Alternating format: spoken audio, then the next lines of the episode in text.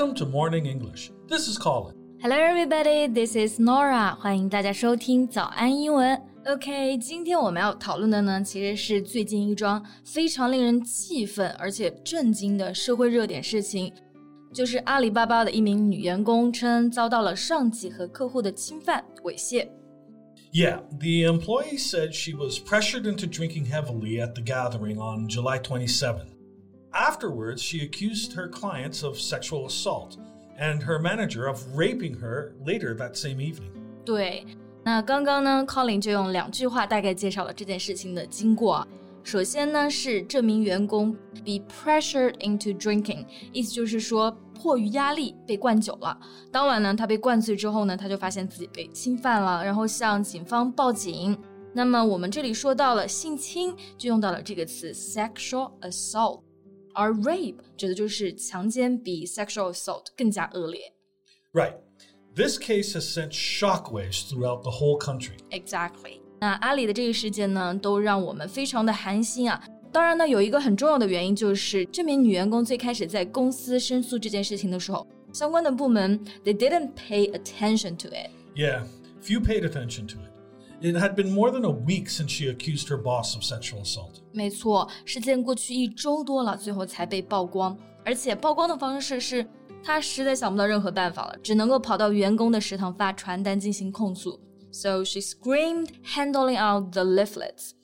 Right. Then the CEO called the company's handling of the incident a humiliation and then fired the accused Alibaba manager. 对， 之后阿里巴巴的 CEO 张勇对此事做出了回应，说感觉是 shocked, irritated and humiliated，就是说震惊、气愤以及非常的羞愧。然后涉嫌的男员工呢就被 fired，被辞退了，永不复用。 Yeah, now the police are still investigating this case. Uh, the final result hasn't been announced, so this guy hasn't received legal punishment yet. Yeah，虽然这个事件第一时间就被报警了，但是涉嫌的员工把一些非常关键的 evidence 都已经销毁了，所以目前还要进行进一步的收集证据。到现在呢，呃，就还没有一个确定的结果。那这件事情发生到现在，其实也让我们看到了很多系统存在的问题。Yeah, such as a wider problem of enforced workplace drinking. 没错，那么今天呢，我们就跟大家一起来聊一聊这个事件，一起来看一看相关的外媒报道。 在节目的开始，给大家送一个福利，今天给大家限量送出十个我们早安英文王牌会员课程的七天免费体验权限，两千多节早安英文会员课程以及每天一场的中外教直播课，通通可以无限畅听。体验链接放在我们本期节目的 show notes 里面了，请大家自行领取，先到先得。OK，那刚刚 Colin 其实讲到了一个词，就是 enforced workplace drinking。enforced 就是指强迫别人来做不想做的事情，那用到 drinking 上面就可以指我们说的劝酒啊、陪酒。 Yeah, I know this word, chuanjiu. People use this kind of enforced drinking as a form of uh, social bonding. 对，social bonding 就是指的社交关系。这个陪酒文化在中国的这个工作场景已经存在很久了。在这种酒局下喝酒，代表着 you respect your client，你尊重你的顾客。如果你不喝酒的话呢，大几率你这生意就谈不成了。 Right. It's very toxic. You are expected to drink even if you are drunk or not good at drinking. 对，那像阿里的这名女员工啊，当时就是完全被灌醉了，但是她的上级就置之不理。 Yeah, the supervisor turned a blind eye when others pushed her to drink at a at a work dinner. Yeah, turn a blind eye. This means to pretend not to notice，就是假装看不见，对某件事情不管。 Right. So when this case happened, some of the executive managers also turned a blind eye to it. 是的，就其他部门对这件事情呢，他们采取了一个相对忽视的态度，也可以用到这个短语啊。然后呢，这种 turning a blind eye 的态度就引起了公愤。 And how do you say 公愤 in English? Well, you can say it has fueled online outrage. outrage。OK，这个其实就指的 a strong feeling of anger，就非常愤怒的这个感觉，引起公愤。我们就用到了一个词，就是 fuel。名词呢是燃料，在这里就是点燃、燃起，make something stronger。 So we can also see the loopholes in the company system. Victims have no means to report. Exactly，一方面呢，我们看到了公司系统的这个漏洞，those loopholes，然后呢，后面事情持续发酵，嗯，六千名阿里的员工呢就发起了联合的倡议，建议建立一个反性侵机制。 Right. 6,000 Alibaba employees formed an internal group to express solidarity with her and demand action from the company. 对，这里有一个短语，express solidarity with somebody， 指的就是说表明支持某个人。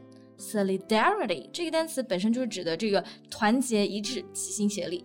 Yeah, I also express solidarity with them. Me too。另外一方面呢，我觉得这个事情也让我看到了另一个潜在的问题，就是 rape culture。 Right. I think many people have not heard of this term. Yeah， Rape culture is a culture in which sexual violence is treated as the norm, And victims are blamed for their own assaults. 是的，其实 rape culture 这个词呢，真的不是凭空捏造的，它很久就出来了。最开始是在二十世纪七十年代美国女权运动第二次浪潮期间。那么这个词指的就是整个社会对于 rape 的一种态度和诠释。简单来说呢，就是他们会把这类案件当做是一种 norm，就是一种常态、正常化，而对 victim 就是受害者呢，反而会进行责备。 Yeah, yeah. L- let me give an example. When sexual assault happens, we can hear claims like these She is wearing revealing clothing. She is drinking too much. She is going out alone at night. 就每当有这些诸如此类的性暴力事件的时候呢，有时候我们就会看到这样的评论啊，说她穿的太少了，那穿这种暴露的衣服啊，revealing clothing，而且为什么她喝这么多啊？为什么这么晚还要出去一个人啊？肯定就不安全。那这样的话呢，其实无形之中就在弱化掉这类案件本身的恶劣性，而把受害者放在了罪恶的源头。Exactly. It pressures victims to sacrifice their freedoms and opportunities in order to stay safe. 没错，sacrifice means 牺牲。那这种类似的评论给出的解决方案啊，其实就是让受害者牺牲掉自己选择的权利来保护自己，而不是教育其他的民众 the seriousness of the crime and why it's not allowed。 Right. So, this case also has put a direct spotlight on an increasingly vocal uh, hashtag MeToo movement. 对，put a direct spotlight on something，这就是 to expose something。曝光某件事情，聚焦某个事情。这个案件呢，也让我们看到另外一个兴起的运动，叫做 Me Too Movement。这个运动呢，就是倡导所有受到性侵的女性大胆的在网络上公开她们的经历。 Yeah, when activist Burke started the Me Too campaign more than 10 years ago, her goal was to spread a message for survivors you're heard, you're understood. 因为最开始的时候，很多这种 victims 他们其实不太敢发声，they don't dare to be vocal。这样呢，反而会让这种案情变得更加的普遍。 Exactly. The impact of the movement goes far beyond powerful people losing their jobs. 对我们其实要做这件事情的目的呢，不只是让那些人得到惩罚，更重要的是让更多的民众意识到这个事情的严重性，最后促使法律来建立有效的机制，保护所有有可能的受害者们。Yeah, if they don't stand up, they will have to put themselves through this kind of torture alone for a long time, sometimes a lifetime. 对，就像我们前段时间其实有个热点事件，就是吴亦凡。那当时呢，其实都美竹她就站出来了，那也就是表现了这种 Me Too 的精神。我觉得这件事情非常的需要勇气啊，因为她需要面临这件事情的再次伤害。 Right. This takes tremendous courage. 没错， 嗯，那在这里呢，我们也对所有曾经站出来过的女性表示敬意，也希望这类事情真的可以通过更有效的手段来得到杜绝。好了，那么今天的节目呢就到这里结束了。Thanks so much for listening, everyone. This is Colin. This is Nora. See you next time. Bye.